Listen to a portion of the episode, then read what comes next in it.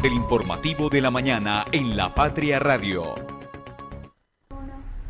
El día jueves 2 de noviembre inicia la Semana de la Movilidad en la ciudad de Manizales y con ella el día sin carro y sin moto obligatorio. Esta jornada irá desde las 6 de la mañana hasta las 8 de la noche. Desde la Secretaría de Movilidad se realizarán diferentes actividades con el fin de que toda la ciudadanía se sume a esta jornada. Escuchamos al secretario de Movilidad de Manizales, Cristian Mateo Loaiz, hablarnos acerca de la próxima jornada de día sin carro y moto obligatorio. Se realizará el próximo jueves 2 de noviembre de 6 de la mañana a 8 de la noche. Una jornada obligatoria entonces a dejar los vehículos particulares en la casa. Muy buenos días, bienvenidos al informativo de la mañana de la Patria Radio. Soy Juanita Donato y es martes, martes 24 de octubre de 2023. Y bueno, como todos los días traemos mucha información, entonces voy a iniciar contándoles algunos de los temas que tendremos para esta emisión de hoy. Nueve personas, tres miembros del cuerpo técnico y seis jugadores salieron ayer del Once Caldas. La nueva sede de la normal de Salamina ya está casi lista. La comunidad educativa se encuentra realizando el trasteo. Durante este fin de semana, pues hubo algunas maniobras peligrosas en motos y esto molestó a la ciudadanía. Les contamos de qué se trató.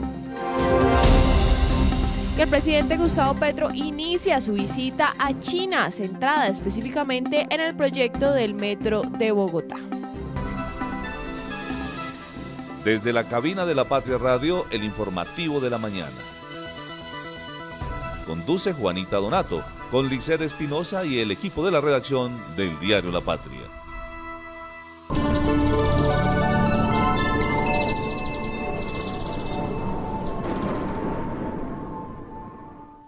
Bueno, muy lluviosa Manizales, lluviosa desde anoche y desde también esta madrugada tuvimos lluvias en la capital caldense. A esta hora nos encontramos a 16 grados centígrados con mucha neblina en Manizales, algo frío y bueno, según lo que puedo observar aquí en nuestro pronóstico del clima, la temperatura máxima para este segundo día de la semana será de 19 grados centígrados. Parece ser entonces que tendremos probabilidad de lluvia en horas del mediodía. Hoy parece ser un día un poquito más opaco, con mucha neblina, un poquito más gris y bueno, y la probabilidad de lluvia presente desde casi desde las 11 de la mañana hasta pues las primeras horas de la tarde. Entonces, ya, tener muy presente esto para empacar la sombrilla en el bolso o llevarnos una chaqueta porque hoy pues parece que será un día pasado por agua en Manizales. El tráfico a esta hora. Bueno, y revisando nuestra mapa virtual del tráfico a esta hora 7 y 5 minutos, pues lo que puedo observar, lo que primero llama la atención es por la avenida Kevin Ángel, donde hay un trancón en la vía contraria a la vía que está cerrada. Allí la movilidad se encuentra muy lenta y según lo que puedo observar, pues esto está provocando por la avenida Kevin Ángel, pues algo de movilidad lenta en ese carril contrario afectado, así como eh, desde San Cayetano, saliendo desde la Asunción, pasando por San Cayetano, allí en esa vía también alterna mucho trancón en ambos carriles, entonces para que lo tengan en cuenta, el desvío desde la avenida Kevin Ángel hacia la carrera 20, hacia el barrio La Leonora, también con mucho, mucho tráfico, entonces bueno, parece estar complicada la movilidad de la ciudad durante este martes, lo mismo que cuando amanece lloviendo en Manizales. Pero bueno, la avenida Santander tiene movilidad lenta en varios puntos, por Cristo Rey, por el por el hospital infantil y también por el centro comercial Cable Plaza, por el sector del cable también tiene movilidad lenta. La avenida paralela especialmente lenta en el Hospital de Caldas y llegando hacia el Colegio Rabasco, así como en el desvío hacia el Estadio Palo Grande. Bueno, como les digo, son varios los puntos complicados de la movilidad. Está lenta la movilidad a esta hora en la ciudad y bueno, también debe verse pues al clima. Y en la vía panamericana, llegando hacia el proyecto del intercambiador vial de los Cámbulos, hoy también tenemos trancón allí presente. Entonces, bueno, son varias las vías afectadas. Revisando el Alberto Mendoza también, eh, allí hay tranconcitos cerca del Mercaldas que se ubica allí. Entonces, bueno, parece ser varios los puntos afectados. Complicada, un poquito complicada la movilidad durante el inicio de este martes.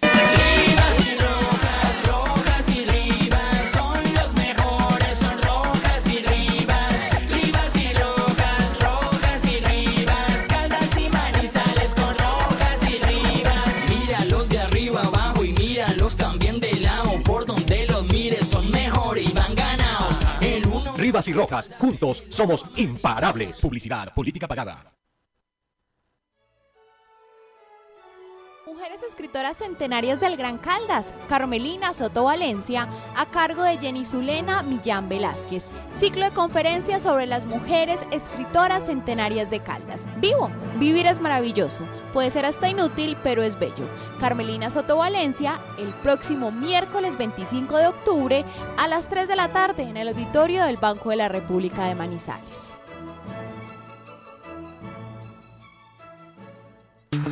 Soy Beto Bedoya.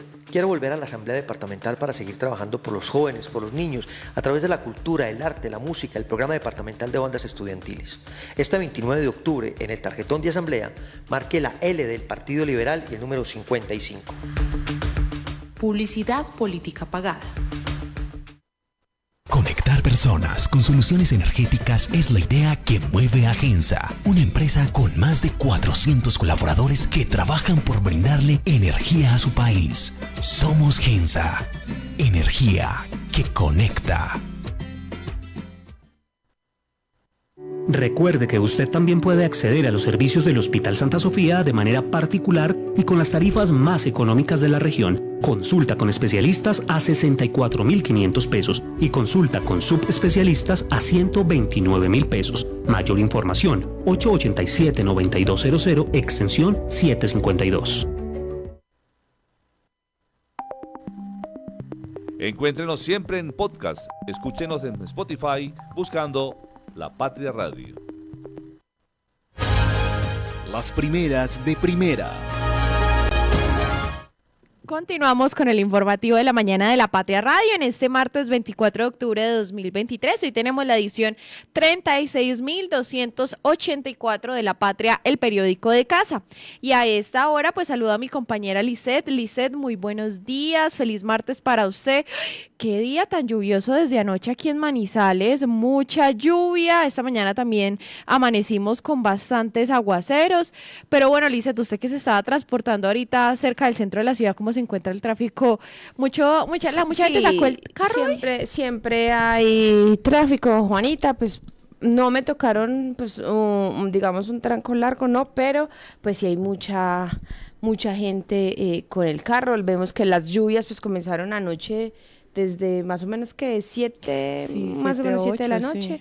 Y eh, pues en la madrugada también vemos que la lluvia no cesó, hasta ahorita viene a calmarse un poco, esperemos, eh, Juanita, que, que, el clima pues mejore en el transcurso del día y de la semana, porque es que es una semana muy interesante, no solo por el teatro, sino porque estamos en elecciones y ojalá de verdad que hay veces la lluvia hace que la gente no salga a votar y la Sí. intención para este domingo es que la gente salga y, ejer- y ejerza su, su derecho al voto. Claro que sí, Liz, esa es la invitación, salir a votar este domingo 29 en las elecciones regionales.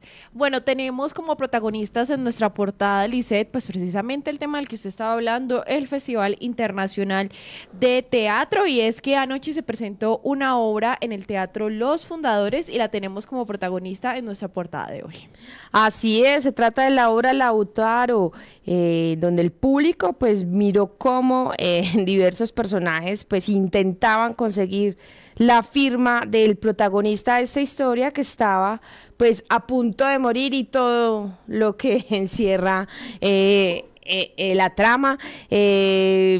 La invitación pues es que la gente pues esta fue una obra de sala que se presentó anoche en el teatro. Los jugadores y perdón los fundadores y en donde el baile la danza y la música pues entretuvieron a los espectadores. Pero mientras unos estaban en fundadores otros estuvieron en el galpón de bellas artes y allí eh, el público disfrutó de la obra colombiana eh, El sueño de la bomba atómica, en donde pues obviamente allí eh, esta historia pues trató sobre el reencuentro de dos amigos gracias a una extraña invitación hecha por uno de ellos. Así que el teatro continúa y hoy descansamos de esas funciones de sala Juanita en Fundadores, pero la invitación es a que, a que asistan al auditorio de la Universidad Nacional. Dos funciones, 6 y 9 de la noche, llega acá otra obra colombiana, Las Lobas, de la compañía La Máscara, así que todos muy invitados a seguir disfrutando del teatro y esperamos que el clima mejore, Juanita, porque mañana volvemos con Teatro de Calle.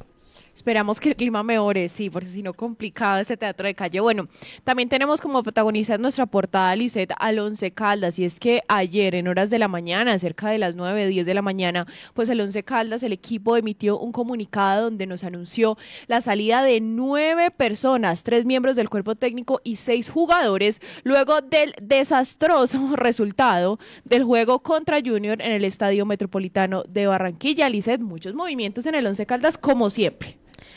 Juanita, mire, uno, yo no sé, pero yo creo que la hinchada como que esperaba, pues desde hacía mucho tiempo, como que de verdad eh, los directivos se pusieran en las riendas. Eh, un técnico que no dio resultados, lamentablemente, no sé cuántos técnicos ha tenido el Once Caldas en esta, en esta, en esta temporada, Juanita. Pero, mire, estuvimos con Diego Corredor, recuerde. Estuvo Diego Corredor. Sí, después eh, llegó mientras eh, esa itinerancia, el Quisoto, y eh, ahorita pues tenemos a Pedro Samiento que eh, pues la dirección de, del Once Caldas pues decidió eh, finalizar su contrato y junto a él Juanita pues salen también Gustavo Chaverra que es el preparador físico y, Sergio Gutiérrez entrenador de porteros. Asimismo como usted lo mencionaba pues otros jugadores también dejan el blanco blanco se trata de Gerardo Ortiz Fainer Torijano, Andrés Felipe Correa, Marlon Piedraíta, Luis Miranda y Sherman Cárdenas. En, por el momento, Juanita, entonces, quien estará a cargo de la dirección o, el, técnico del Once Caldas será Hernán Darío Herrera. Uh, alguien que pues por los comentarios que yo oí pues no es la mejor opción pero pues entrados en esta crisis pues que entre el diablo y escoja como dicen por ahí ojalá que de verdad pues esta racha de mala suerte pues acabe em, de tocar al Once Caldas para que su hinchada pues vuelva a ver a ese equipo que los hacía ilusionar eh, hace que 20 años. Ay, Lizeth, ojalá, ojalá, ojalá, ojalá, sí, queda entonces como Entrenador por el momento, Hernán Darío Herrera, conocido como el Arriero, y quien llegó en una dupla con Pedro Sarmiento cuando fue contratado como técnico del Blanco Blanco de Manizales. Bueno, vamos a ver. El Once Caldas también emitió un comunicado anoche, tarde, donde afirmaron que todavía no han tenido conversaciones con ningún cuerpo técnico porque había algunos rumores en redes sociales que estarían conversando con cierto, ciertos técnicos, con el otro, pero bueno, ya el club anunció ayer que no se encuentra conversando todavía con nadie, que la junta directiva pues va a tomar las decisiones deportivas necesarias para el próximo semestre. Entonces, bueno, estaremos esperando cuáles serán esas decisiones, ojalá sean decisiones que favorezcan al equipo y no la situación financiera. Ah, también vemos en nuestra portada de hoy, Lisette, una imagen de lo que va a ser la nueva normal de Salamina. Los alumnos ya se están trasteando, están tratando pupitres, toda la dotación, están llegando a la nueva sede que pues obviamente pues están esperando ciertos detalles que todavía faltan de esta construcción. Sí, se trata de la normal María Escolástica de Salamina y allí pues esos estudiantes como usted dice Juanita pues llegan a esta nueva sede de la institución en el sector de la cuchilla. Ahora esperan pues algunos detallitos como energía eléctrica y otros asuntos para comenzar a estudiar en este lugar. Pues Juanita, mire, ya prácticamente pues esta semestre escolar pues ya, ya también está entrando a su fin, prácticamente a los estudiantes les quedan que 15 días, dos semanas de, de noviembre, así que muy seguramente pues esta, esta sede pues la van a poder disfrutar muy completamente a partir del próximo año, pero bueno, quienes alcancen a estar en estos, estos este último mesecito, estas semanas que quedan, pues bien porque eh, los estudiantes tengan mejores infraestructuras a la, hora de estudiar. Claro que sí, siempre le apuntamos a eso. Y bueno, también en nuestra portada, y ya por último tenemos la solicitud de parte del Centro de Observación para la Infraestructura de Caldas, que continuamos con el tema de autopistas del café.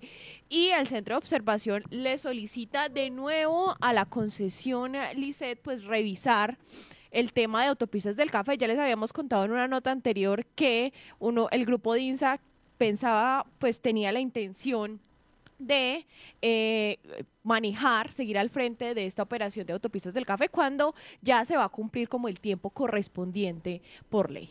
Sí, Odinsa eh, quiere seguir con la concesión y por esto pues este este centro de observación pues solicita pues revisar bien este esquema para eh, seguir al frente de las operaciones en este punto de la región. Bueno, oyentes, lean hoy también, ex colaboradores de hospitales dicen que la clínica les adeuda honorarios. Dos equipos participarán a partir de mañana en la Copa La Patria y se detuvo la construcción de la estación de policía en Pensilvania.